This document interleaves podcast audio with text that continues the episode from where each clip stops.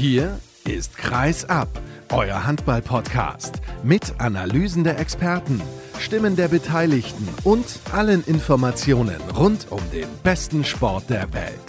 Mit eurem Gastgeber Sascha Staat.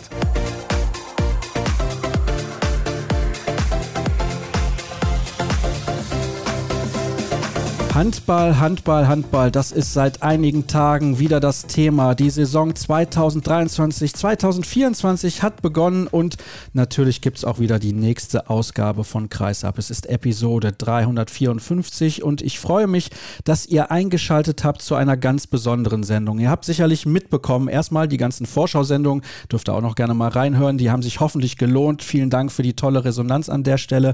Diese Sendung wurde um zwei Tage verschoben, aus gutem Grund, Warum, wieso, weshalb, das erkläre ich euch gleich. Aber zunächst sage ich euch mal, wer heute überhaupt mit dabei ist. Das ist unter anderem Katharina Thies.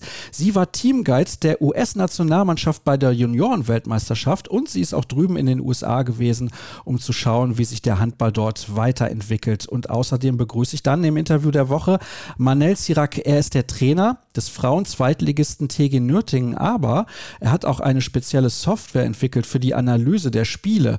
Die heißt heißt handball.ai. Dort setzt er auf künstliche Intelligenz und was es damit auf sich hat, das hört er am Ende der Ausgabe. Aber zunächst sage ich Hallo an meinen ersten Gast heute und sie ist der Grund, warum wir zwei Tage später auf Sendung gehen. Lea Holstein, sie ist Torhüterin in Hessen und was sie dort genau treibt, das erklärt sie gleich. Aber ich sage erstmal schönen guten Tag. Hallo Lea. Hallo Sascha. Ich habe es gerade gesagt, du spielst Handball logischerweise, das ist klar und gleich gehen wir auch in die Tiefe. Zunächst aber nochmal der Hinweis auf patreon.com slash kreisab. Dort könnt ihr mit einem monatlichen Abo dieses Format sehr, sehr gerne unterstützen und ihr könnt uns folgen und tut das hoffentlich schon auf den sozialen Kanälen bei Facebook, Twitter und vor allem auch Instagram. Folgt einfach kreisab und macht gerne auch ein bisschen Werbung für diese Show. Ja, Lea, wir wissen, was wir gelesen haben in einem Artikel, der vor einigen Tagen online gegangen ist, aber der ein oder andere wird ihn nicht gelesen haben. Vielleicht magst du dich einfach mal kurz vorstellen. Erstmal vielen Dank für die Einladung. Hallo an alle, ich bin Lea Holstein, 22 Jahre und spiele seitdem ich denken kann Handball. Habe bei uns im Dorfverein angefangen, der SG Schenk-Lengsfeld und bin 2019 nach meiner A-Jugendzeit zum TV Hersfeld gewechselt, um einfach nochmal eine Liga höher zu spielen und mich auszuprobieren. Das klingt nach Handballliebe pur. Das ist es definitiv. Also seitdem ich denken kann, ich gehe viel zum Handball, ich gucke viel Handball, am Wochenende auch. Wir sind immer unterwegs. Ich bin quasi bei jedem Spiel dabei. Das ist auch in meinem Leben nicht mehr wegzudenken. Sehr gut, so mögen wir das natürlich, das ist ja klar. Aber ich habe ja gesagt, ich habe dich aus einem speziellen Grund eingeladen, denn du bist keine Spielerin wie jeder andere, obwohl du das eigentlich gerne wärst. Das steht ja außer Frage. Du bist Torhüterin, das ist mal das Erste. Das Zweite ist aber, du trittst unter anderen Voraussetzungen an. Auch das solltest du vielleicht mal kurz erklären, denn nicht jeder wird das mitbekommen haben. Genau, ich stehe im Tor. Am Anfang habe ich noch im Feld gespielt und dann bin ich ab der D-Jugend ins Tor gewechselt und ich habe seit Geburt an eine Fehlbildung an meiner linken Hand und habe da quasi nur kleine Fingerstumpen und meine Hand ist nur so groß wie meine rechte Handfläche. Das bedeutet also, du hast im Prinzip ja einen Nachteil und es ist auch gefährlich. Also du kannst dich verletzen und was würde im Prinzip passieren, wenn du jetzt ganz normal im Tor stündest, ohne irgendeinen Schutz und dir würde jemand den Ball vor die Fingerkuppen werfen? Was passiert dann? Ich hatte eine Zeit lang Probleme damit, dass mir die Fingerkuppen aufgeplatzt sind während dem Training, während dem Spiel. Und das Problem ist, dass Pflaster, Tape oder ähnliches ganz schlecht hält bei den Fingern, weil sie auch so kurz sind. Und dann hat das immer geblutet, was im Spiel natürlich auch nicht sein sollte. Und es hat natürlich auch extrem wehgetan und war super unangenehm. Du bist dann, du hast gerade gesagt, in der D-Jugend vom Feld ins Tor gewechselt. War das damals dann auch schon ein Problem? Nee, das war damals tatsächlich noch nicht so ein großes Thema. Das fing erst ab der RHC-Jugend, Ende C-Jugend, Anfang B-Jugend an, würde ich sagen. Okay, aber trotzdem ist es ein Problem. Also das ist ja völlig egal, wann es damit angefangen hat, aber es ist eines und ja, es musste natürlich dann irgendwann eine Lösung her. Diese Lösung wurde gefunden und das ist jetzt ein bisschen speziell. Ich hoffe, du kannst das einigermaßen gut erklären und rüberbringen. Es gibt natürlich auf unseren sozialen Kanälen auch entsprechende Fotos, also ihr könnt euch das auch dann ansehen, wie das genau aussieht, denn du trägst eine sogenannte Orthese. Ja, genau. Wir haben damals in der B-Jugend dann überlegt, was wir da machen können, damit es für mich angenehmer wird, im Tor zu stehen. vor allem unter dem Aspekt, dass die Fingerkuppen aufplatzen oder auch, dass man ja schon eine gewisse Frustration gespürt hat, wenn die Bälle über die Fingerkuppen gegangen sind und man weiß, okay, hätte ich jetzt eine normal ausgebildete Hand, dann hätte ich den Ball gehabt. Ist irgendwann auf jeden Fall frustrierend. Und dann haben wir uns an einen Schuhorthopäden gewendet, hier aus Bad Hersfeld, und haben den Fall geschildert. Und der hat uns dann die sogenannte Orthese oder wie ich es gern auch nennen und was es für mich auch einfach ist, umgangssprachlich meinen Handschuh angefertigt, mit dem ich dann seitdem im Tor stehe und spiele. Du hast mir sogar im Vorfeld verraten, der hat gar kein Geld dafür genommen. Also eine ganz tolle Geste von ihm, das finde ich super. Und ja, das scheint ja auch zu funktionieren. Also seitdem hast du mit den Fingerkuppen keine Probleme mehr. Ja, das stimmt. Ausnahmen gibt es tatsächlich. Also ich hatte dieses Jahr tatsächlich mal wieder Probleme, da ich durch die ganze Situation, auf die wir später noch zu sprechen kommen, den Handschuh auch ein bisschen weniger getragen habe, sind die Fingerkuppen tatsächlich auch mit Tragen des Handschuhs aufgeplatzt aber sonst ist es eigentlich viel besser geworden dadurch. Das ist natürlich das Wichtigste. Ich habe es ja eben gesagt, es war ein Problem. Ihr habt eine Lösung gefunden, zusammen mit der Hilfe von jemandem, der sich darum bemüht hat, dass das für dich dann auch in Zukunft möglich ist, deutlich einfacher Handball zu spielen. Und dann kam der 5. Juni 2022. Was ist dann passiert? Ja, wir sind ganz normal zum Auswärtsspiel gefahren in Richtung Kassel und haben uns aufgewärmt. Wir waren an dem Tag drei Torfrauen und ich sollte anfangen und ich trage den Handschuh beim Aufwärmen ganz normal, wenn dann der Torwart warm gemacht wird und die Schiedsrichter sind dann ja auch schon da und dann sind wir eingelaufen. Ich stand dann an zweiter Stelle oder bin an zweiter Stelle eingelaufen und dann wurde ich von dem Schiedsrichter angesprochen, was ich denn da hätte an meiner Hand.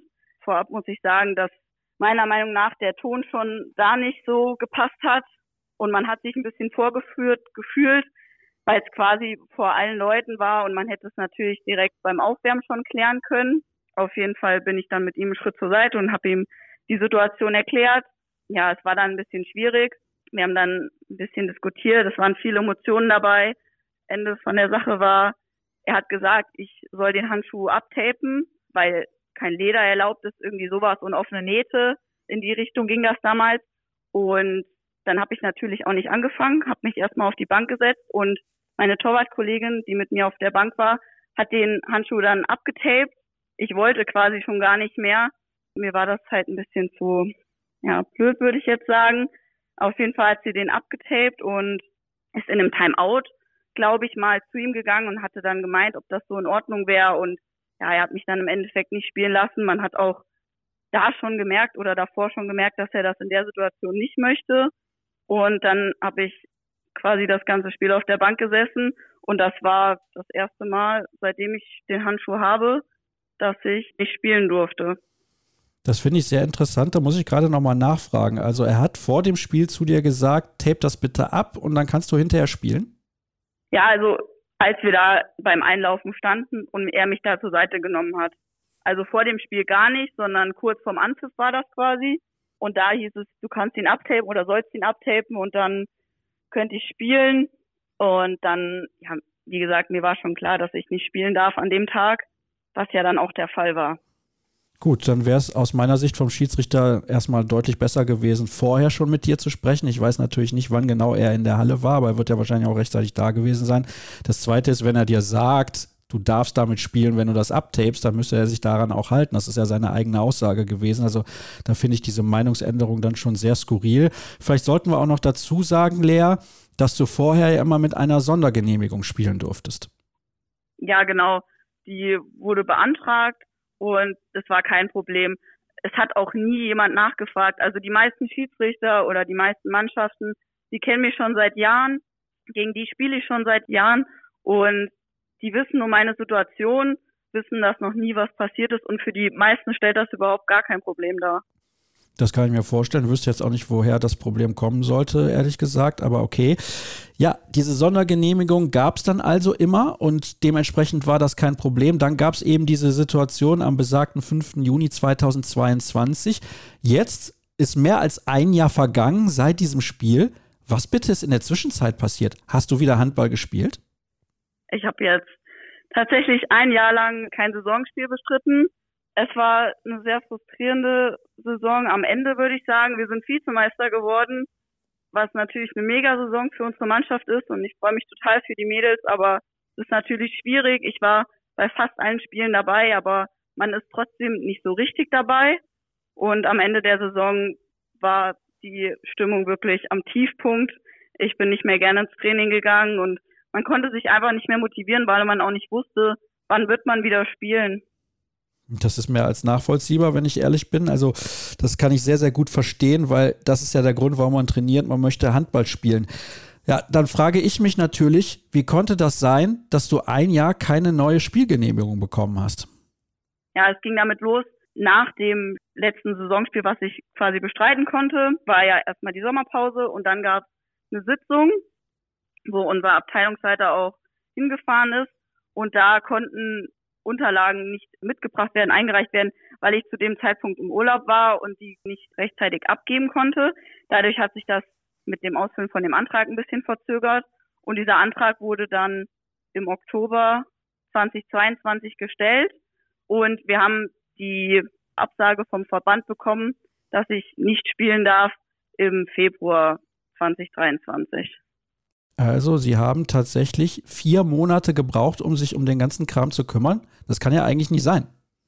Ja, eigentlich nicht. Man muss dazu sagen, dass zumindest zu mir persönlich kein Kontakt bestand während der Zeit und ich quasi nur über unseren Abteilungsleiter oder andere Vereine, die mal irgendwie was mitbekommen haben, Schreiben bekommen haben vom Verband, die mir dann was erzählt haben, die ganze Situation mitbekommen habe. Persönlich zu mir hat der Verband da nie einen Kontakt gesucht. Wie hat denn der Verband damals die Absage begründet? Weil das ist ja auch ein ganz, ganz entscheidender Punkt. Es wird ja einen Grund dafür geben, warum Sie gesagt haben, Lea Holstein ist mit dieser Orthese bei uns nicht spielberechtigt. Sie haben dann quasi die Vereine angefragt oder abgefragt gegen die Spiele, die in unserer Liga sind, ob das für die in Betracht kommen würde, ob das für die okay wäre, dass ich spielen könnte und haben auf die Haftung hingewiesen währenddessen. Und da gab es halt Vereine, die dagegen gestimmt haben.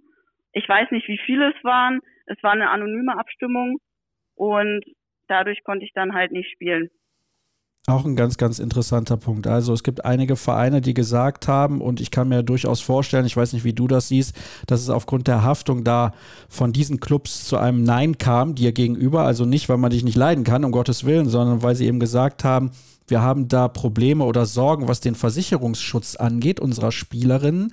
Vielleicht auch durchaus nachvollziehbar an diesem Punkt. Aber es war ja so, in der Vergangenheit hast du die Spielgenehmigung immer bekommen. Wurden da auch alle Vereine explizit gefragt, also jeder Einzelne, oder war das damals nicht so? Ja, man muss dazu sagen, die letzte Abfrage war 2019 und da war das so, die haben in dieser Besprechung, in der Rundenbesprechung war das, glaube ich, persönlich abgestimmt. Und dann gab es ein Vermerk im Protokoll, wo dann drin stand, es waren alle Vereine einstimmig dafür und dass ich spielen kann. Und damit war das Thema abgetan. Und seit dem Antrag 2019 wurde kein Antrag mehr eingereicht darauf. Ich habe quasi einfach gespielt, wurde von Verbandsseite oder Vereinsseite vergessen, kann man jetzt sagen, wo kein Kläger, da kein Richter. Es ging ja auch die ganze Zeit gut bis zum besagten Spiel letztes Jahr im Juni. Ja, vielleicht sollten wir auch da nicht vergessen, 2019, das war natürlich die Saison vor der Pandemie. Danach wurde im Amateurbereich auch nicht so oft gespielt. Ich weiß nicht, habt ihr dann in der ersten Saison während Corona sozusagen wieder gespielt oder fand da bei euch kein Spielbetrieb statt? Ich glaube, es fand kein Spielbetrieb statt. Also die Saison, die wir wieder gespielt haben, war quasi die, wo ich dann auch mein letztes Spiel hatte. Das müsste dann 21, 22 gewesen sein. Gut, also das ist auch ein ganz, ganz entscheidender Faktor aus meiner Sicht, dass natürlich zwischendurch viele andere sehr, sehr wichtige Themen geregelt werden mussten, ohne damit zu sagen, dass dein Thema nicht wichtig ist. Ganz im Gegenteil, sonst würden wir heute hier nicht darüber sprechen. Es ging dann ja weiter. Also dein Verein hat ja versucht, eine Spielgenehmigung zu bekommen. Und da ist ein entscheidendes Datum auch der 11. Mai 2023. Warum? Da haben wir mit jemandem vom Kultusministerium ein Schreiben ausgearbeitet. Wir haben uns die quasi zur Hilfe geholt und wollten die Haftungsfrage klären, um die für uns zu klären und quasi Auskunft zu bekommen vom Verband darüber und haben da ein paar Fragen erstellt und haben die dem Verband geschickt und darauf bis heute keine Antwort bekommen. Die sind da quasi einfach gar nicht drauf eingegangen, zumindest uns gegenüber nicht. Das ist aber schon erstaunlich, wenn sie euch jetzt darum bitten, eine Sondergenehmigung zu beantragen. Ja, das stimmt. Ist natürlich enttäuschend oder frustrierend, dass der Verband da nicht drauf eingegangen ist. Gerade weil man ja auch eine Lösung haben möchte und es ja auch irgendwo in unserem Interesse war, das Thema mit der Haftung besser zu verstehen und da eine Lösung zu finden. Und wir hätten da einfach gerne Auskunft gehabt. Es gab dann dieses Jahr die Sitzung, wo ich mit dabei war, am 17.06. war die. Da hat der Verband mich das erste Mal persönlich getroffen, mit mir Kontakt gehabt, zumindest die Verantwortlichen, die in dem ganzen Geschehen mit dabei waren. Und da wurde das Thema angesprochen. Es war auch Punkt der Tagesordnung, wobei der Rechtswart, der schon viel mit dem Thema zu tun hatte, die Sitzung früher verlassen hat. Der Grund ist erstmal egal, aber ich habe mich natürlich gefragt, ob das Thema nicht wichtig genug ist, um es dann einfach vorzuziehen, damit er auch was dazu äußern kann. Das habe ich mir auch gerade gedacht. Also mir wird der Eindruck vermittelt, dass das ganze Thema erstmal nicht wichtig genug ist und dass man sich gefühlt gar nicht damit auseinandersetzen möchte. Hast du auch diesen Eindruck, beziehungsweise was war dein Eindruck an diesem Abend? An dem Tag, also die Sitzung war, glaube ich, morgens. Ja, ich würde sagen, es war genau der gleiche Eindruck. Also ich kann sagen, wir waren früh genug da, ich und der Abteilungsleiter vom TV Hersfeld. Und wir sind in den Raum gekommen und er hat mich quasi den Verantwortlichen vorgestellt. Und da habe ich schon gemerkt, dass sie kein großes Interesse haben, mich da zu treffen, mit mir zu reden. Für mich war es eine komische Situation, weil ich das erste Mal die Menschen dahinter quasi kennengelernt habe, die irgendwo auch daran beteiligt sind, ob ich jetzt spielen kann oder nicht. Und da ist man natürlich irgendwie ein bisschen nervös und eingeschüchtert. Und ja, wie gesagt, ich hatte das Gefühl, es würde sie nicht interessieren, ob ich da jetzt bin oder nicht. Wir haben uns dann da hingesetzt und als der Punkt dann dran war, hat der Abteilungsleiter ein paar Worte dazu geäußert. Ich habe mich, ich will nicht sagen direkt vorgeführt gefühlt, aber es war schon ja ein komischer Moment, wenn man darüber redet. Alle gucken auf einen und man hat das Gefühl, es wird halt nichts bringen. Also ich bin vorher zu dieser Sitzung gefahren und wusste, okay, sie werden das heute nicht persönlich abstimmen wollen und es wird heute keine Entscheidungen geben. Das ist wie du es eben gesagt hast, sehr, sehr enttäuschend, dass es da also nicht vorwärts gegangen ist. Lass uns noch mal kurz zu dem Thema Haftung und Versicherungsschutz zurückkommen. Du bist also von deiner Seite aus ausreichend versichert. Das ist erstmal Fakt. Ja, genau. Die Vereine und die Spieler werden alle bei der ARAG versichert und da ist jeder Spieler versichert, egal ob ich jetzt die Behinderung habe und den Handschuh dann trage oder nicht. Ich selber als Person bin da versichert. Gut, das ist natürlich erstmal sehr, sehr wichtig. Und es geht ja auch ein bisschen darum, dass deine Gegenspielerinnen versichert sind, beziehungsweise, wobei ich mich frage an der Stelle, wie oft ist es schon zu einem Zusammenprall mit einer Spielerin gekommen in deiner Handballkarriere? So drücke ich es jetzt mal aus. Wenn es hochkommt, vielleicht fünfmal, aber dann auch eher sowas wie sehr weit in den Kreis gesprungen und beim Runterkommen irgendwie auf den Fuß gekommen oder so, dass man sich da berührt. Aber dass man direkt ineinander gekommen ist, das ist noch nie passiert. Und auch mit dem Handschuh, ich habe noch nie jemanden verletzt, es ist noch nie was passiert und das ist auch gar nicht meine Intention dahinter. Ich möchte gar keinen verletzen und ich spiele dann auch nicht so, dass ich quasi eine offensive Spielweise habe und dass irgendwas passieren könnte. Das möchte ich auf keinen Fall. Gut, also es wäre ja noch schöner, wenn du absichtlich jemanden verletzen wollen würdest. Ich glaube, das würde der Sache nicht helfen, aber wir wissen natürlich, worauf du hinaus willst, ist ja logisch, weil das ist ja auch nochmal ein entscheidender Punkt. Es geht auch in den Paragraphen teilweise um das bewusste Aussetzen eines Dritten mit einer Gefahr. Das ist natürlich definitiv nicht der Fall, sondern du möchtest einfach nur Bälle halten. Das ist ja logisch, aber ja, insgesamt finde ich, macht der Verband da kein gutes Bild, vor allem auch, weil zuletzt dann keine Reaktion mehr stattgefunden hat. Der Verband hat aber eine Stellungnahme veröffentlicht und euch als Verein sozusagen vorgeworfen, dass nicht erneut ein Antrag auf Sonderspielgenehmigung erfragt wurde. Kannst du das nachvollziehen? Ja, da müssen wir dazu sagen, die Sitzung war kurz vor der Sommerpause am 17.06. Und während der Sommerpause war bei uns einfach, ja, die Kommunikation hat stillgestanden, es waren viele im Urlaub und der Vorstand hat sich jetzt erst wieder getroffen und dieser Antrag auf Ausnahmegenehmigung muss vom Vorstand unterschrieben werden und konnte jetzt gar nicht früher unterschrieben werden und wird jetzt quasi weggeschickt, um den zu stellen. Dazu zu sagen ist aber auf jeden Fall, nur weil der jetzt gestellt ist, heißt es nicht, dass ich spielen kann, wenn die Regelungen vom letzten Jahr gelten und es auf andere Vereine drauf ankommt. Was würdest du dir wünschen? Ich würde mir auf jeden Fall wünschen, dass es eine einheitliche Regelung gibt, die hoffentlich auch für immer gilt, dass man irgendwie was beschließt, wo man sagen kann, okay, die Regelung gilt jetzt und das ist in Ordnung so und ich finde es überhaupt nicht fair, dass ich eine der einzigen Spielerinnen oder vielleicht die einzige, ich weiß nicht, bin, wo andere Vereine darüber entscheiden, ob man spielen darf oder nicht und man ist quasi jede Saison im Ungewissen. Kannst du auf der anderen Seite verstehen oder nachvollziehen, dass es gewisse Regeln, die die IHF ja normalerweise dann auch vorgibt, also es ist nicht unbedingt eine Frage des Hessischen Handballverbandes, der hält sich nur an die Spielregeln der IHF, dass es in diesen Regeln solche Paragraphen gibt, die festlegen, dass eben mit einer bestimmten Prothese oder Orthese oder Handschuh, wie du es nennst, in diesem Fall gespielt werden darf, weil ich stelle mir auch vor, es gibt bestimmt auch Spieler oder Spielerinnen nach Operationen, die hatten irgendwie mal den Arm gebrochen oder sowas und die haben dann vielleicht auch eine Metallplatte im Arm. Damit könnten die ja auch theoretisch Gegenspieler verletzen. Ja, also ich verstehe das auch. Natürlich, es gibt Regeln, an die sollte man sich halten, aber es gibt auch immer einen Ermessensspielraum und das hat der Fall vom Handballverband Saar gezeigt, wo einem Spieler ermöglicht wurde, mit einem Handschuh zu spielen nach einem Unfall und ich finde, wenn man das möchte und der Verband voll dahinter steht, dann findet man da auf jeden Fall auch einen Weg. Du hast also das Gefühl, wenn man dir zuhört, ist das, glaube ich, relativ offensichtlich, dass der HHV in diesem Fall, also der Hessische Handballverband, irgendwie ein bisschen im Weg steht? Ja, ich habe das Gefühl, dass sie das einfach nicht so richtig für voll nehmen oder interessiert oder dass sie nicht daran interessiert sind, dass ich wieder spiele, zumindest nicht zu 100 Prozent meiner Meinung nach findet man einfach einen Weg, wenn man das wirklich möchte. Und das Gefühl hatte ich die letzte Saison nicht. Mal abgesehen von deinen Mitspielerinnen, weil die werden komplett alle auf deiner Seite stehen. Was sagen denn die Gegenspielerinnen in der Liga so? Hast du mit denen da ab und an mal drüber gesprochen? Weil die werden das ja auch mitbekommen haben. Ja, es ist auf viel Unverständnis gestoßen.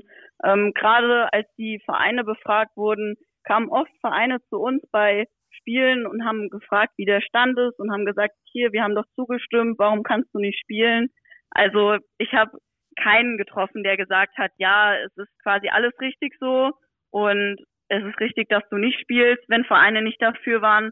Da gab es keinen, der diese Meinung hatte. Es stehen schon alle auf jeden Fall ja hinter mir oder haben die gleiche Meinung und wollen einfach, dass ich wieder Handball spiele. Zumal wir auch dazu erwähnen sollten, Lea, du hast jetzt keinen sportlichen Vorteil, weil irgendwie deine Handfläche massiv vergrößert wäre. Das ist nicht so.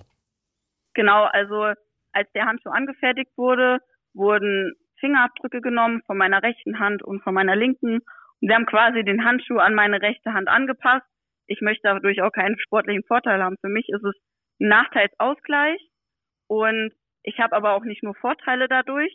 Zum Beispiel ist mein Handgelenk total steif und ich kann damit auch keine Bälle spielen, werfen. Der ist wirklich nur zum Bälle abwehren da und bringt mir sonst quasi persönlich keinen Vorteil. Das ist für mich einfach ein Nachteilsausgleich, um zwei volle Hände zu haben.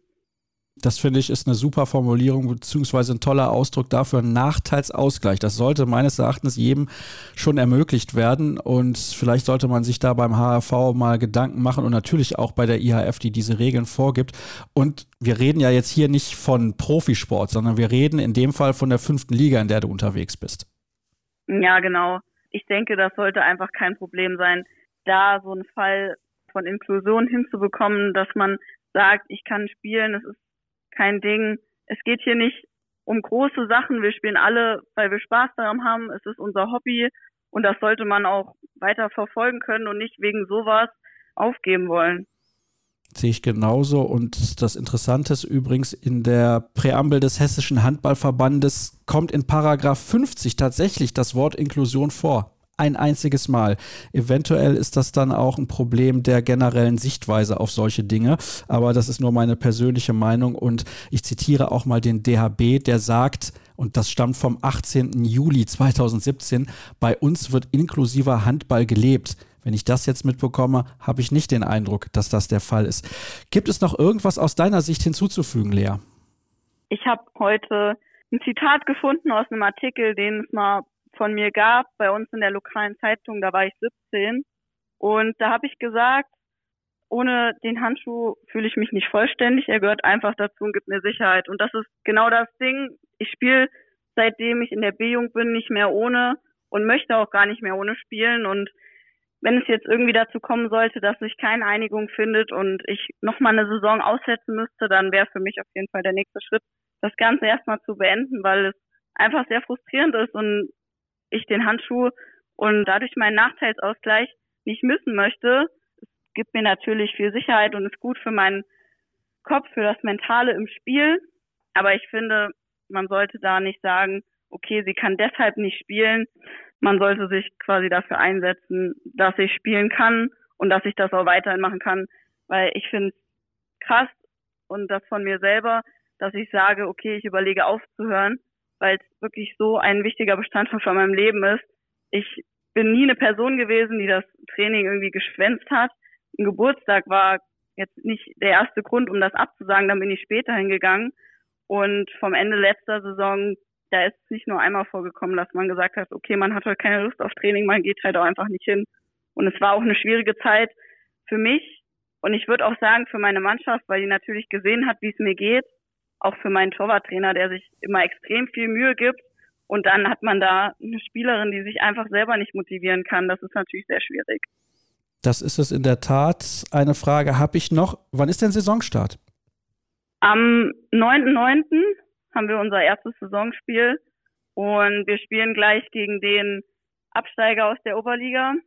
Ich bin gespannt. Es wird auf jeden Fall ein schweres Spiel, aber machbar machbar und hoffentlich mit dir zwischen den Pfosten. Ich hoffe, das Ganze nimmt jetzt entscheidend Fahrt auf und alle Beteiligten setzen sich da mal relativ zeitnah zusammen. Es gibt übrigens auch, liebe Leute, die Möglichkeit, das in Online-Meetings zu tun. Das muss nicht immer persönlich stattfinden und Unterschriften, die kann man dann auch digital leisten. Aber das nur so am Rande. Lea, herzlichen Dank für ein Gespräch, das dir wahrscheinlich auch nicht gerade leicht gefallen ist. Ich freue mich sehr, dass du mit dabei gewesen bist und jetzt gibt es die erste Pause in der heutigen Ausgabe. Gleich geht's weiter mit Episode 354.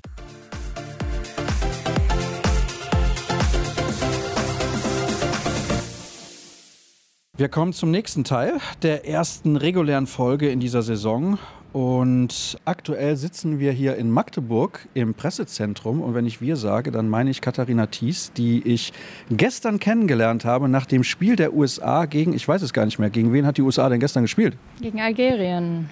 Ich habe schon wieder vergessen. Heute gegen Libyen, gestern unentschieden in letzter Sekunde, heute tatsächlich gewonnen. Aber wir sprechen nicht so sehr über das Sportliche, sondern du bist Teamguide dieser Mannschaft. Zunächst mal die Frage, wie kam es denn überhaupt dazu? Ich habe tatsächlich letztes Jahr ein Praktikum beim Deutschen Handballbund gemacht und die haben mich quasi ein bisschen da reingeführt, als Teamguide ja, dabei zu sein.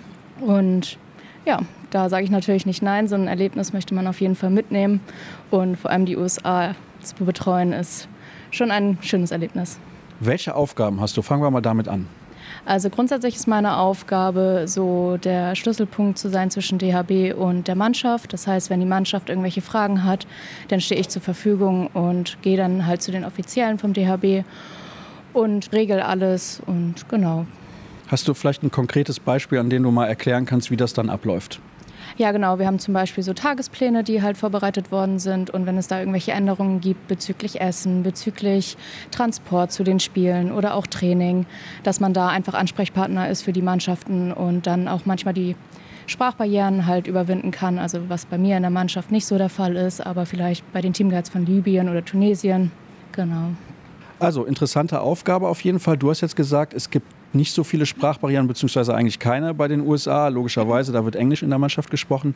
Aber nicht nur das. Die Spieler sprechen relativ viele Sprachen, also nicht alle davon, aber vielleicht kannst du da auch mal ein bisschen darlegen, was das für eine Mannschaft überhaupt ist. Weil ich habe mich dann gestern nach dem Spiel mit zwei dieser Spieler unterhalten. Die waren auch vom Alter her deutlich weiter auseinander, als das jetzt bei der deutschen Mannschaft zum Beispiel ist, wo es ein Jahrgang ist.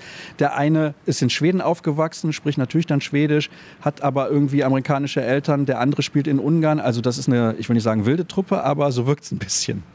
Ja, ich würde sie als speziell betiteln tatsächlich. Also es ist total interessant, wenn man sie mal fragt, wo sie alle herkommen. Insgesamt haben wir, glaube ich, zehn Nationen in der Mannschaft.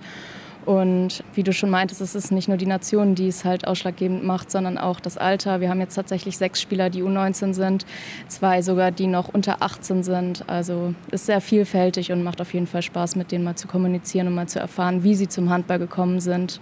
Erzähl doch mal eine Geschichte. Also ist da ein Spieler, wo du sagst, der sticht ein bisschen heraus, der ist vielleicht auch sportlich ein bisschen besser, der könnte irgendwann mal ja, in der zweiten Bundesliga landen. Vielleicht ist das auch zu hoch gegriffen, aber du hast ja jetzt die Spieler auch verfolgt. Also ich persönlich finde, dass die Spieler sich auf jeden Fall machen. Sie haben Potenzial. Drei aus der Mannschaft spielen auch in Deutschland. Natürlich auch einer, der in meinem Heimatort sozusagen spielt. Da legt man natürlich ein bisschen mehr den Fokus drauf, aber auf jeden Fall haben sehr viele Spieler das Potenzial, mehr zu erreichen. Da steht dann die Ausbildung so ein bisschen im Vordergrund und ja, sie müssen körperlich noch ein bisschen zulegen. Das habe ich bei dem einen auch gesehen, mit dem ich gesprochen habe. Der wirkte noch relativ schmächtig, sagen wir es mal so. Wo kommen diese Spieler überall her? Ich habe ja eben schon gesagt, einer spielt in Ungarn, einer spielt in Schweden, beziehungsweise da sind sie aufgewachsen.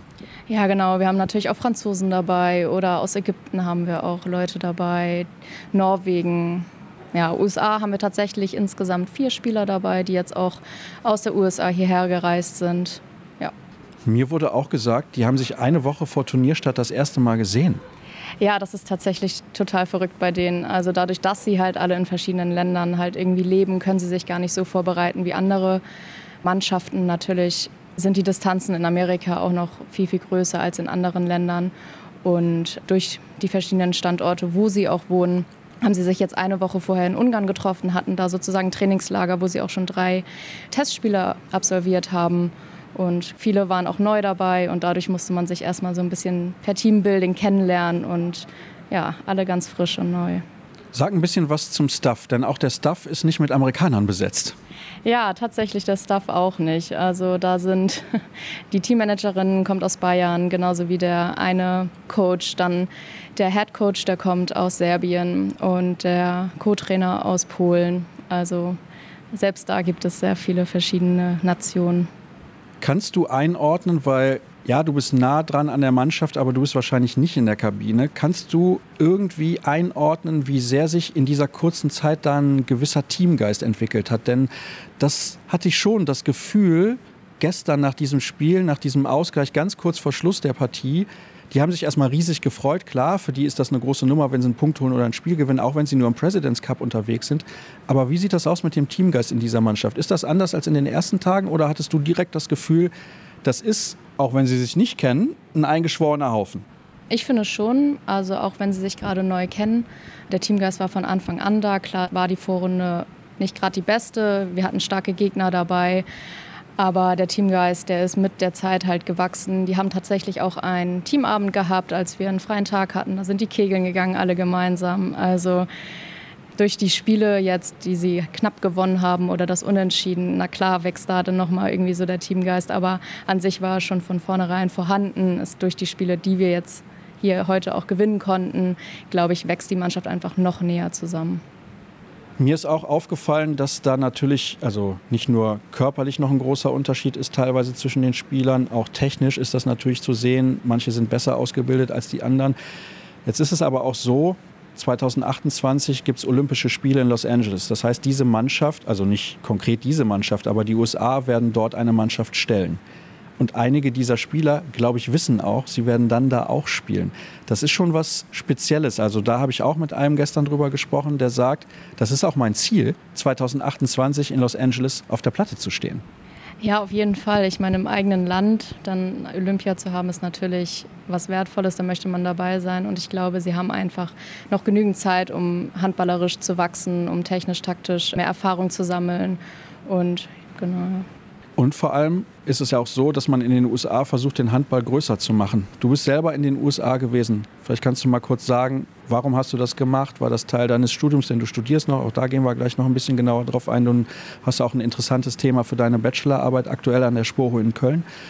Aber was hast du da mitbekommen? Wie läuft das mit dem Handball in den USA? Weil du ja eben auch gesagt hast, da sind vier Spieler aus den USA hier hingeflogen. Ich meine, wie rekrutiert man die eigentlich? Wie scoutet man die? Das meiste kommt tatsächlich von den Colleges. Da wird es tatsächlich angeboten, beziehungsweise auch nicht angeboten.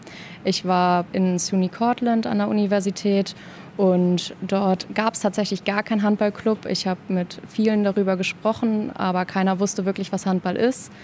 Ja, da ist dann auch die Frage, wie erklärt man denen, was Handball überhaupt ist. Für uns ist es so selbstverständlich und für die ist es ein ganz neues Themengebiet. Und. Hast du denn den Eindruck gehabt, dass da eine gewisse Form von Interesse herrscht? Auf jeden Fall. Also nachdem man denen das erklärt hat, was man dann überhaupt beim Handball macht oder auch mal so kleine Ausschnitte von YouTube gezeigt hat, von irgendwelchen Länderspielen, da waren sie natürlich, wow, das möchte ich auch gerne mal machen. Hast du mal Lust, irgendwie ein bisschen den Ball hin und her zu werfen oder mir mal zu zeigen, wie die Regeln funktionieren? Also Interesse besteht auf jeden Fall konntest du das denn machen? Also hattest du die Gelegenheit, da irgendwie mal in eine Halle zu gehen mit denen, mit denen ein paar Bälle auch zu werfen? Ich meine, erstmal muss eine Halle zur Verfügung stehen. Eine Handballhalle steht ja wahrscheinlich generell nicht zur Verfügung. Du brauchst theoretisch auch die Tore. Und es fängt ja beim Ball schon an. Also klingt kurios, aber kann man in den USA so einfach Handbälle bestellen? Das ist eine blöde Frage vielleicht. Es ist tatsächlich gar nicht so eine blöde Frage. Also ich musste auch erstmal nach Handbällen suchen in dieser Universität, weil sie nicht so üblich waren, wie zum Beispiel ein Football zu finden. Ich habe tatsächlich mit der Sportpsychologin gesprochen, die auch für die USA zuständig ist. Die hat mir dann tatsächlich einen Handball gegeben und dann konnte ich in einem Kurs, den ich belegt habe, auch zwei Kurse leiten, beziehungsweise zwei Stunden leiten. Und es war total interessant, mit denen mal zu werfen und zu fangen. Das konnten sie relativ gut, dadurch, dass sie halt alle Football und Rugby spielen. Aber die Regeln und natürlich auch die Handballhalle, die du angesprochen hast, die Tore, muss man erstmal organisieren. Die stehen nicht einfach so in jeder Halle wie bei uns. Du hast jetzt gerade gesagt, dass sie das einigermaßen konnten.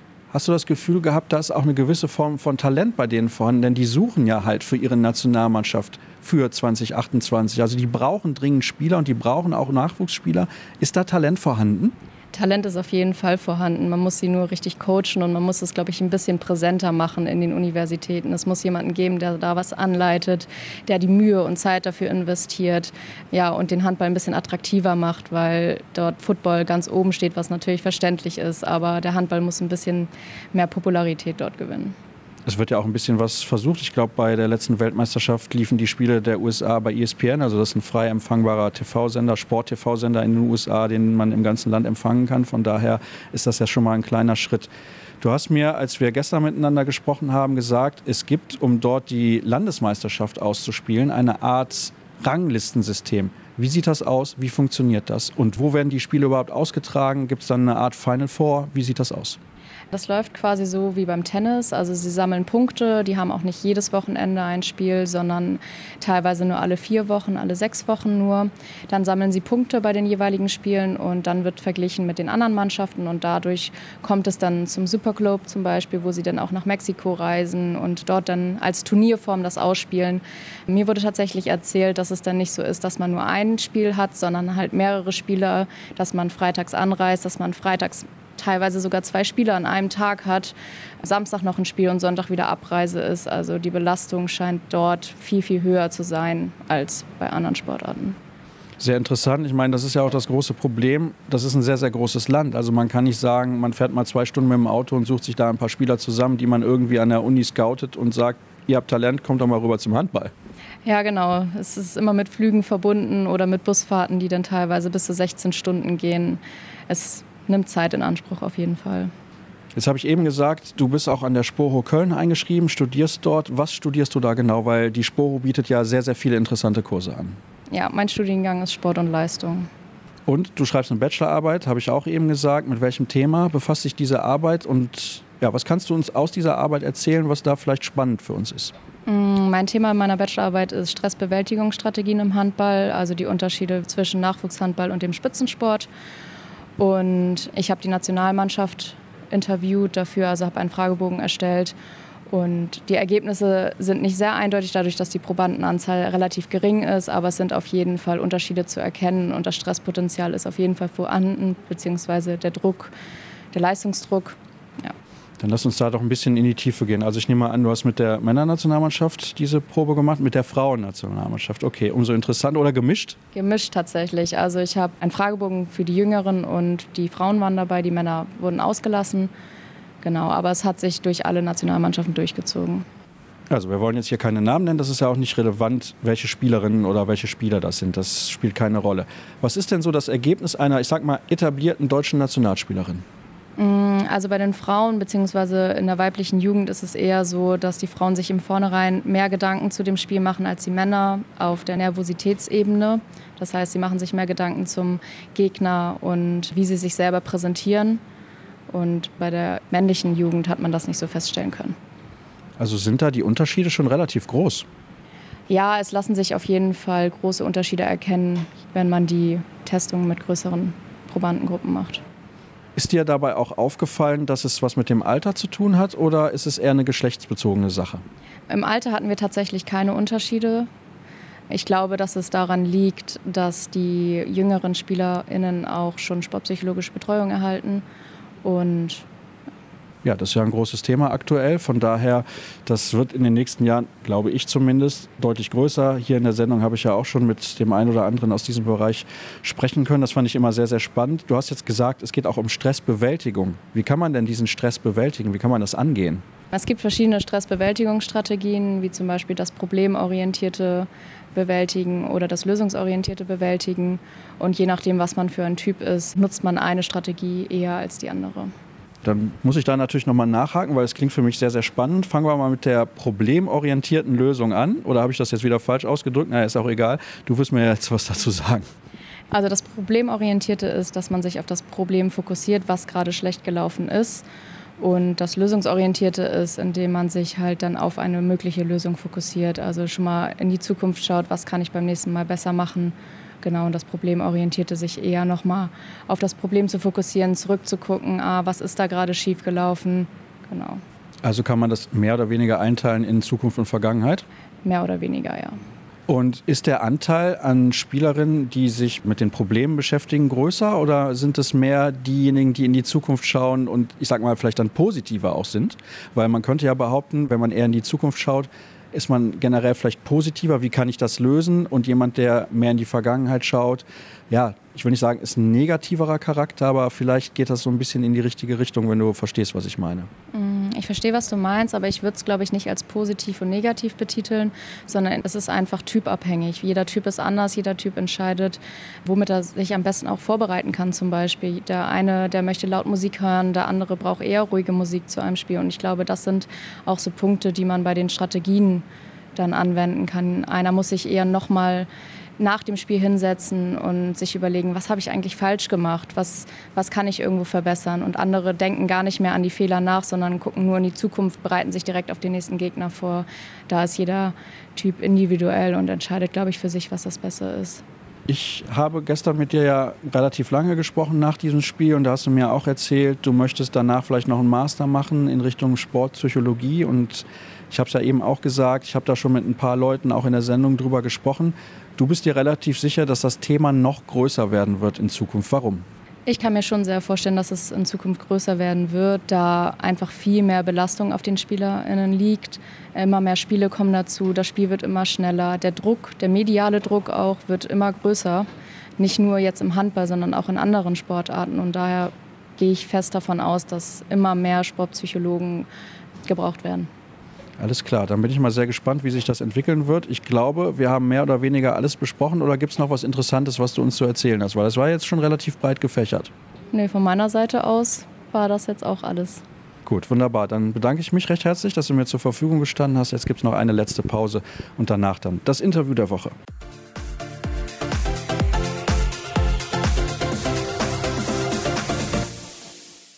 Es ist wieder Zeit für das Interview der Woche und ich freue mich auf einen sehr speziellen Gast. Ihr werdet ihn gleich hören. Er ist Trainer des Damen-Zweitligisten TG Nürting. Er kommt aus Spanien. Aber bevor wir zu unserem Gespräch kommen, natürlich der Hinweis auf unsere Social-Media-Kanäle. Wo könnt ihr Kreisab finden?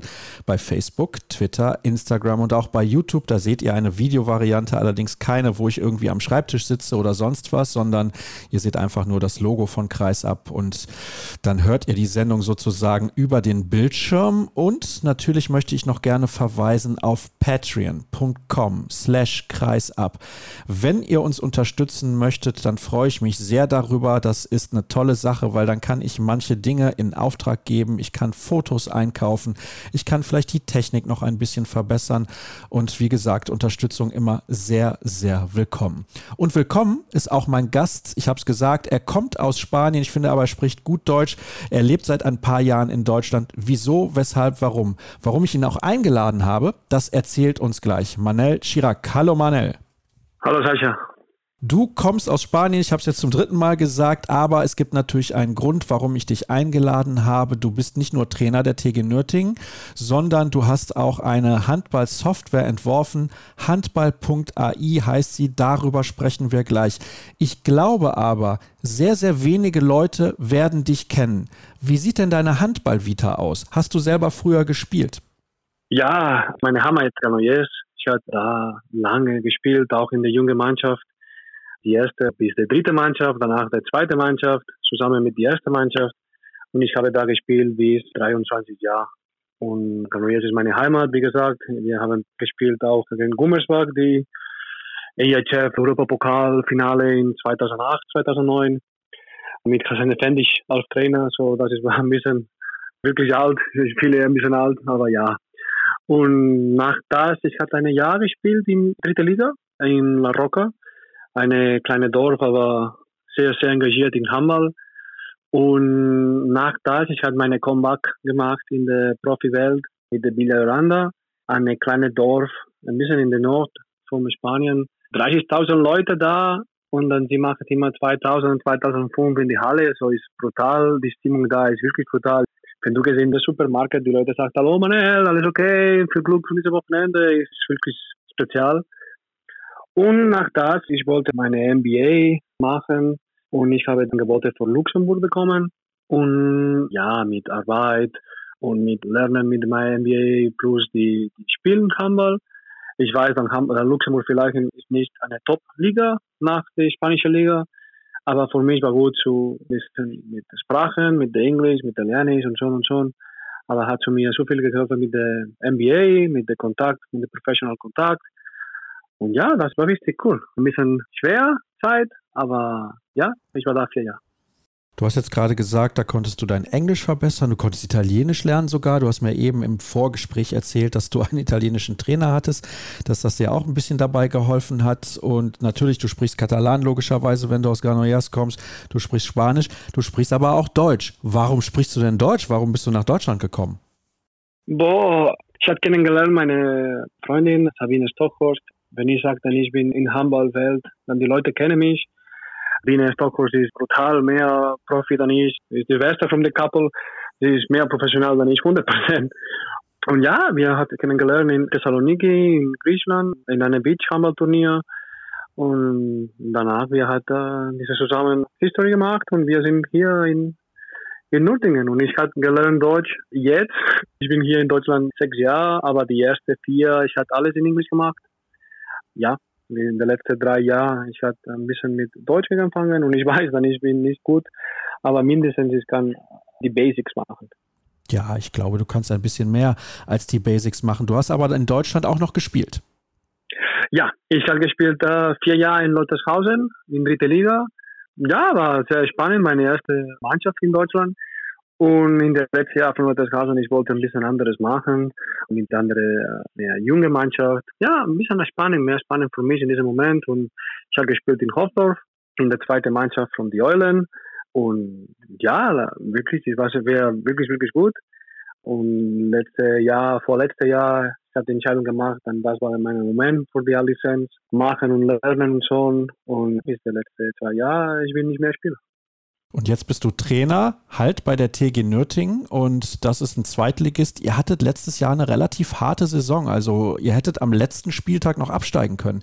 Wie ist das, wenn man dann so eine Mannschaft trainiert, wo man weiß, jedes Spiel hat man einen unglaublichen Druck, man muss gewinnen, damit man nicht absteigt? Ja, ich muss sagen, dann, wenn ich hatte den ersten Kontakt mit der TG Nürtingen, ich war wirklich happy für das, weil ich denke, dann für mich war ein Schritt nach vorne. Wir haben gemacht letztes Jahr sehr gut mit der zweiten Mannschaft von den Metzingen. Und ich denke dann, das war eine Schritte für mich vorne in meiner Karriere als Trainer. Und ja, letztes Jahr war nur ein Punkt. Aber wenn letztes Jahr war hart, ich denke dann dieses Jahr ist brutales härter. Haben wir sechs Mannschaft in der Liga, zweite Bundesliga Frauen, fünf gehen in dritte Liga. Wenn wir reden ein bisschen über Statistik, ist es 33 Prozent, so ist wirklich hart diese Saison. Aber ja, ist nicht nur die Druck, weißt du, wir müssen ein bisschen denken, dann Nutingen hat keine Profispielerin. Wenn ich sage Profi, bedeutet dann, sie arbeiten nur in Hamburg. Meine komplette Mannschaft ist mit Studentinnen und mit Leuten, man muss arbeiten, sechs, sieben Stunden. Und ich weiß das. Wir müssen alles zusammen das schaffen. Ich bin 100% sicher, dass wir schaffen dieses Ziel.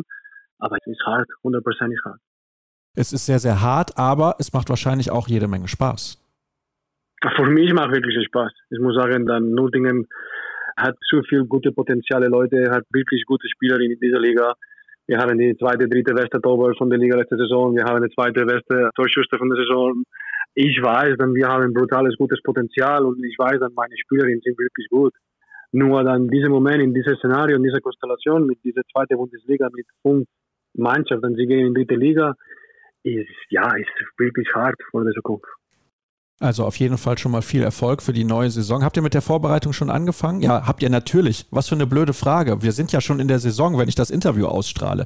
Naja, ist egal. Weil gerade wenn wir miteinander sprechen, ist Ende Juli. Also die Hörer wissen das. Ich habe das ja auch erklärt, dass ich einige Interviews aufgezeichnet habe vor der Saison, damit ich ein bisschen mehr Zeit habe in der Saison, mich um ein paar neue Aufgaben zu kümmern. Also nur damit ihr Bescheid wisst. Das passiert, wenn man dann einfach mittendrin aufzeichnet. Aber du hast ja gerade schon ein Wort in den Mund genommen, Statistiken. Und das ist ja auch der eigentliche Grund, warum ich dich eingeladen habe. Ich habe irgendwo, ich weiß nicht, ob es bei Instagram oder bei Twitter gewesen ist, etwas gesehen und dachte mir, handball.ai. Das ist interessant. Also es geht um künstliche Intelligenz, Artificial Intelligence, deswegen die Domain. Und dann habe ich mir das mal angesehen und habe gedacht, das ist aber interessant. Wie bist du auf die Idee gekommen? Bist du so ein großer Freund von Statistiken?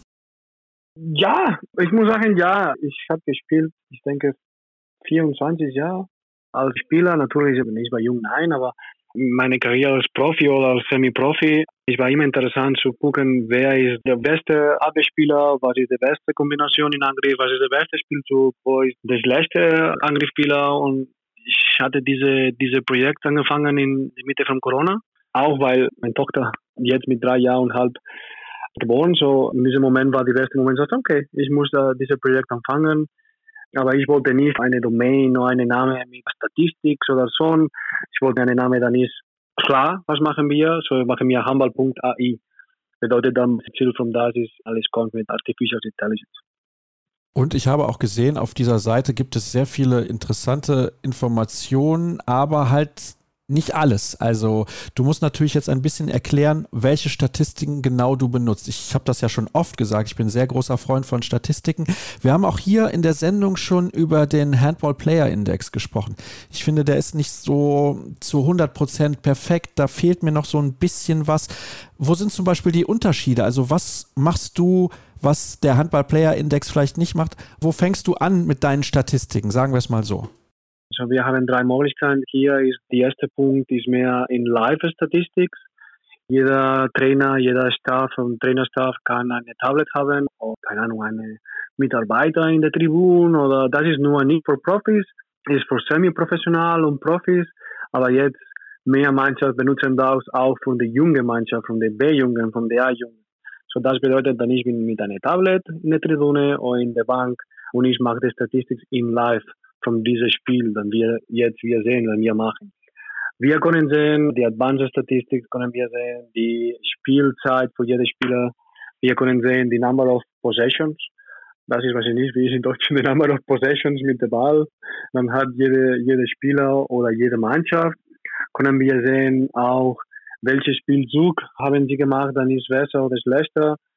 Können wir sehen mehr als 300 Counters. So ist wirklich, ich denke, wirklich komplett als Profi und ich denke, dann passt perfekt für Profi, aber ist auch gut für die Leute, dann, dann ist nicht Profi und will Semi-Pro oder in der Youth machen. So, das ist der erste Punkt. Der zweite Punkt ist der Scouting-Mode oder Video. Das bedeutet, dann du kannst analysieren dein Spiel mit dem gleichen System, dann du hast dir live gemacht, aber jetzt mit Video. Du kannst sehen die Spieler, du kannst analysieren, wer spielt wo, du kannst haben einen PDF-Report über das, wir haben die Zusammenfassung von dem kompletten Spiel, wir haben die Zusammenfassung von jedem Spieler und die Zusammenfassung auf einen Report auf komplett eine Mannschaft. Wir können sehen, wenn wir wollen, jetzt zum Beispiel, wir arbeiten mit der spanischen Liga, mit Asobal, wir arbeiten auch mit der LNH, das ist der französische Liga, von der ersten und zweiten Männersliga. Und wir arbeiten auch mit drei oder vier mehr Ligas, wie Asobal oder in Frankreich. Plus, wir haben die XPS, eine Kollaboration mit XPS. Das bedeutet dann jede Liga von der Welt, wir konnten analysieren, welches Spiel ist da, welche Spieler ist da. So, also Scouting ist brutal, brutal powerful. Weil wir haben wirklich das ganze System da. Ich kann jetzt sehen, zum Beispiel, was hat gemacht äh, Gisli von Magdeburg, was hat gemacht in den letzten zehn Spielen in Champions League und in den letzten zehn Spielen in der Bundesliga zum Beispiel. Wir können sehen auch, was er gemacht wie eine Mannschaft von Schweden, eine Mannschaft von Norway, eine Mannschaft von Gok oder jeder oder Aalborg jede Mannschaft dann wir analysieren, wir können sehen, was ist die Performance von diesem Spieler oder die Performance von dieser, von dieser Mannschaft. Und danach wir haben ja, wie gesagt, die Advanced Statistics, dann ist es der zweite Ding mit dem Video und der dritte ist das Scouting. Dann wir können wirklich sehen, wirklich in Detailen, was passiert mit Videos. Nicht nur mit Statistics, auch mit Videos. Ich will sehen die letzte 10 Wurf von Gisli in der Champions League. Ich will sehen, der letzte 10 Tor von Dickamem in der spanischen Liga. Ich will sehen auch die technischen Fehler, die Überzahl, die Unterzahl. So ist wirklich, wirklich komplett. Also ich habe mir da ein Video angesehen, was es auf eurer Seite gibt und ich muss sagen, es wirkt sehr, sehr professionell und du hast jetzt gerade auch gesagt, ihr habt eine Kooperation mit XPS, das ist wahrscheinlich euer technischer Support, weil du bist ja kein IT-Profi, sondern du bist Handballer. Ja, ja, ja, ja. Mein Job hier ist, wir sind drei in der Unternehmen, zwei Entwickler und ich. Machen wir alles, die, die drei zusammen, aber danach wir haben 30 Analysten weltweit, dann wir analysieren das Spiel. So ist nicht, dann ich mache alles allein, äh, ich muss jedes Spiel sehen, danach ich bin komplett tot. Wir haben 30 Leute weltweit, sie haben die A-Lizenz, jede von diesen 30 Leuten, sie haben die A-Lizenz, und sie haben eine Training gemacht mit mir mit einem Monat, Monateinhalb, nur vom Handball. Und danach machen wir wie eine Hackathon zum Beispiel, nicht von Development, nicht von Entwicklung der Plattform, eine Hackathon für Tracking die Spiel. So, ich denke, dann wir sind wirklich professionell mit das. Plus, zwei Universitäten von Spanien, sie haben gemacht die eine Paper, keine Ahnung in Deutsch, ist eine Paper, dann sie machen die Komplettvalidation von dieser Applikation. So das bedeutet dann, unser Tool ist jetzt geprüft oder validated für die zwei Universitäten von Spanien.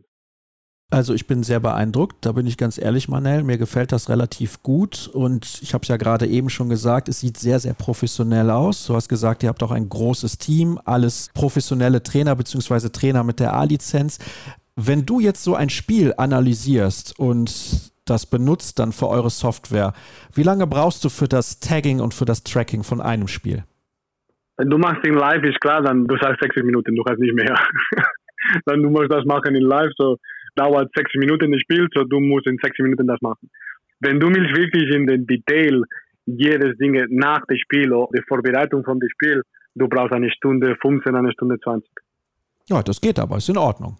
Ja, ja, ja, ist, ist wirklich schnell. Die Applikation ist wirklich schnell. Wir arbeiten zu viel mit Artificial Intelligence hinter, so alles ist, wir brauchen einen Human, wenn sie macht alles drin, aber danach sogar so viel Mathematik, so, so viel Operation hinter die Plattform, dann macht alles, dann der Human macht das nichts.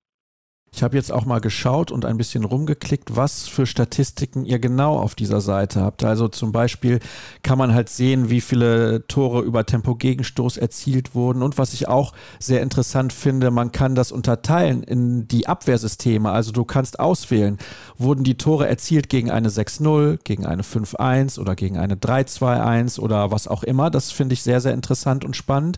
Und man kann zum Beispiel auch dann sehen, wohin gingen die Würfe der Spieler. Also wohin gingen die Würfe der Mannschaft, wohin gingen die Würfe der Spieler im Tor, rechts oben, links unten, in die Mitte, wo auch immer. Was ist denn für dich als Trainer die interessanteste Statistik von deinem System? Für mich als Trainer ist, wir haben vier, fünf KPIs. Dann diese vier, fünf KPIs, wir, wir gucken immer, wenn wir sind in Live. Wenn wir sind in Live, wir müssen immer sehen, welches die Quote von unserer Mannschaft in Gegenstoß oder schneller Mitte. Wenn wir muss laufen oder nichts mehr. Ich liebe auch gucken, was ist der Prozentage von der technischen Fehler. Bedeutet, wo sind meine Lost Balls, wo sind meine technischen Fehler gemacht, in welcher Phase, wenn ist eine Positional Angriff oder ist eine schnelle Mitte oder Rennstoß. Das ist wirklich für mich wichtig. Auch die Paradeprozentage, die Torwart. Das mit diesen vier KPIs in Live, wir arbeiten immer. Aber danach, ich brauche jede Statistik. Das ist, was ich gucke immer. In der Halbzeit, danach haben wir mehr Dinge. Wir können immer eine unterladen, eine PDF. Und in der PDF, du kannst sehen, die individuelle Statistik von den Spielern. Und du hast auch die Schutz gegen jedes Wurf, wie du hast gesagt. Plus das Game-System. Bedeutet, okay, sie haben gemacht dreimal die, keine Ahnung, Verlager links. Und jedes Mal, dann sie machen Verlager links, sie machen Tor.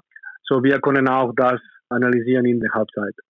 Also ich finde das sehr, sehr interessant und am liebsten würde ich natürlich jetzt auf der Bank sitzen und sehen, wie du diese Statistiken liest und wie du diese Statistiken nutzt. Das muss ich ganz offen sagen. Aber ich würde gerne wissen, wenn du jetzt dann zum Beispiel siehst, ihr macht viele technische Fehler bei der schnellen Mitte, sagst du dann deinen Spielerinnen in der zweiten Halbzeit oder in der Pause, sagst du dann, wir spielen keine schnelle Mitte mehr, weil das heute nicht funktioniert? Nee, normalerweise, die technische Fehler ist etwas, dann jedes Trainer hat eine Meinung. Zum Beispiel, ich denke, die technischen Fehler kommen von meinem klares Spielplan und eine, eine klare Disziplin in Angriff und so und so. Wenn der Abwehr ist gut und dann wir muss laufen, vielleicht, wenn wir haben zu viel technische Fehler in Gegenstoß zum Beispiel, vielleicht wir muss wechseln, das System. Und wir sagen, guck Mädels, wir gehen nicht in diese Weg, wir gehen in einen anderen Weg.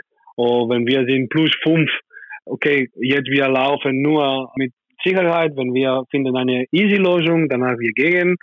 Wenn wir finden nichts eine Easy-Lösung, stopp und wir aufbauen alles. So ist wirklich wichtig, dann können wir die beste Entscheidung treffen, weißt du, oder die beste Entscheidung machen, dann sagt, nein, nein, wir laufen, aber jetzt, wir laufen in diese Weg. Und wir laufen nicht in der, oh, die Spieler dann hat zu mir, keine Ahnung, zehn technische Fehler gemacht, die erste Halb, aber danach hat zu mir zehn Tore gemacht. Wir müssen ein bisschen gucken, was ist der Beste. Macht nur Angriff, macht nur Abwehr, oder was ist los mit dieser Spieler, Spielerin. So, wir müssen in diesem Moment mit Nummern ist gut zu dieser Entscheidung machen, klar. Ich denke dann die Nummern, die Statistik plus das Video plus das Mannschaftsmanagement, das ist wirklich wichtig als Trainer, plus die Feelings, die Feeling, die ein Trainer hat in diesem Moment. So für mich diese vier Dinge sind wichtig zu einer Entscheidung treffen. Wie ist deine Kooperation mit diesen Spielern? Wie ist deine Kommunikation mit diesen Spielern? Wenn du kannst brutal offen reden und du kannst sagen, welche Scheiße machst du hier? Oder du sagst, ey, was ist los, was passiert hier, du musst das sehen, du musst das nicht sehen. Oder du sagst, guck, komm raus, komm andere weg und danach du kannst mit diesen Spieler mehr reden. So, passt zu viel Möglichkeit, passt zu viel Lösung. Ist in diesem Moment an die Trainer muss die Entscheidung machen. Aber ich mache immer die Entscheidung mit diesen vier Dingen. Meine Feelings über das, welche die Kommunikation, diese Management, Mannschaftsmanagement wie sagte Video, zum Beispiel, wenn ich habe keine Video in diesem Moment, ich rede immer mit anderen Leuten, zum Beispiel meine Co-Trainer oder Toba-Trainer und danach die Nummern, die Statistik. Jetzt habt ihr natürlich in den letzten Jahren, seitdem es diese Software gibt, Feedback bekommen von den Vereinen oder von den Trainern. Habt ihr dann die Software ein bisschen auch verändert, weil ihr gemerkt habt, die Trainer brauchen vielleicht etwas anderes? Ja, ja, ja, wir haben gemacht, ich denke, 80 oder 90 Besprechungen mit Trainers. Ja, natürlich, für mich ist es einfach mit dem spanischen Trainer reden.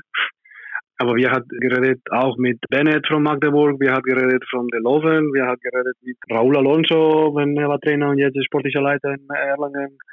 Wir haben geredet mit Granollers, wir haben geredet mit der kompletten spanischen Mannschaft, wir haben geredet mit Trainers von Ungarn, mit die Ex-Trainer von Gior. So ist ein Mix von alle wenn sie brauchen das oder sie sagen, Manel, guck hier, hier, hier, ich brauche das.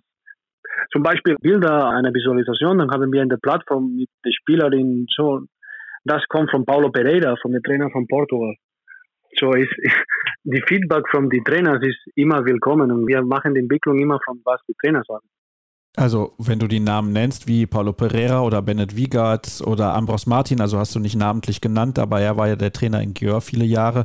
Das sind natürlich auch absolute Top-Trainer international, so schon sehr, sehr beeindruckend, mit wem er zusammenarbeitet. Und ja, wenn man sich auf eurer Internetseite umsieht, dann sieht man ja auch, mit wem er zusammenarbeitet. Also es sind große Vereine und auch Föderationen. Von daher glaube ich, ist das eine gute Geschichte, die auch sehr gut funktioniert, sonst würden nicht so viele mit euch zusammenarbeiten. Und ich finde es, wie gesagt, extrem spannend und ihr solltet euch vielleicht auch mal da umsehen. Vielleicht habt ihr ja auch einen Verein, der ein bisschen höher aktiv ist oder im Jugendbereich habt ihr eine gute Mannschaft und würdet das gerne nutzen können und dann könnt ihr ja vorbeischauen bei handball.ai. Ja, und ich bin eigentlich durch mit meinen Fragen. Manel, ich hoffe, es hat dir Spaß gemacht.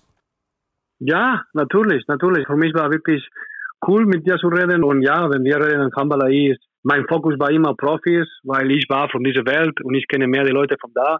Aber wir haben zum Beispiel, wir haben zehn Mannschaften in Deutschland von dritte Liga tiefer. Zum Beispiel, wir haben WOL oder vierte Liga, fünfte Liga, sechste Liga Mannschaften. Sie benutzen die Handballerei. Auch von dritte Liga von Frankreich, auch von der zweiten Liga von Schweden, auch von vierte oder fünfte Liga in Spanien. So ist nicht nur die Profis. Die erste Schritte war immer mit Profis, weil für mich war einfacher zu reden mit zehn, dann nicht mit hundert aber alles ist gemacht, dann jeder kann das benutzen. Und für mich war sehr cool, dann mit dir zu reden. Und ja, immer. Ich bin immer offen, dann können wir das machen, als manche Juren. Ja, also ich freue mich, dass du dir die Zeit genommen hast und ich weiß, du hast mir das vorher gesagt, auf Deutsch ist nicht so einfach für dich, aber ich finde, das hat sehr, sehr gut geklappt und ich wünsche dir und deinen Kollegen mit diesem Projekt viel Erfolg und dir natürlich mit der TG Nürtingen im weiteren Verlauf dieser Saison. Du hast eben gesagt, fast ein Drittel der Liga steigt ab. Das ist natürlich sehr, sehr schwierig, dann in der Liga zu bleiben, aber wir drücken euch die Daumen. Ja, und dann sind wir durch für heute. Ich hoffe, ihr hattet auch Spaß, genauso viel Spaß wie mein Gast und alle weiteren Informationen. Ich habe es ja zu Beginn des Interviews gesagt, findet ihr auf unseren Social Media Kanälen, Facebook, Twitter und Instagram vor allem unter dem Accountnamen Kreisab. Folgt uns sehr, sehr gerne und wenn ihr möchtet, dürft ihr auch gerne ein bisschen Werbung machen. Das war's für diese Ausgabe. Nächste Woche hören wir uns schon wieder. Tschüss.